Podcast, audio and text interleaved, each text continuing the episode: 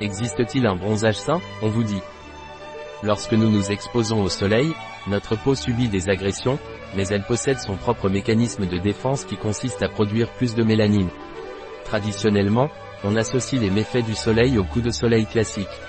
C'est facile à comprendre, car cette rougeur excessive sur la peau après une exposition intense au soleil est douloureuse et gênante. Au lieu de cela, un bronzage sans passer par la phase de rougeur a toujours été mieux accepté et n'a pas été considéré comme nocif pour la santé. De plus, ce bronzage est associé à une apparence physique saine. Il est vrai que nous savons maintenant que les rayons UVB et UV cause des dommages progressifs et cumulatifs à la peau.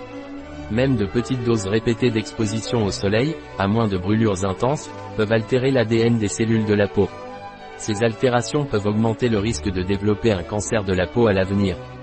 Bien qu'un bronzage sain puisse sembler inoffensif à court terme, l'accumulation des méfaits du soleil à petite dose peut avoir des conséquences négatives à long terme sur la santé de la peau. Un article de Catalina Vidal Ramirez, pharmacien, gérant chez bio-pharma.es. Les informations présentées dans cet article ne se substituent en aucun cas à l'avis d'un médecin. Toute mention dans cet article d'un produit ne représente pas l'approbation des ODE, objectifs de développement durable, pour ce produit.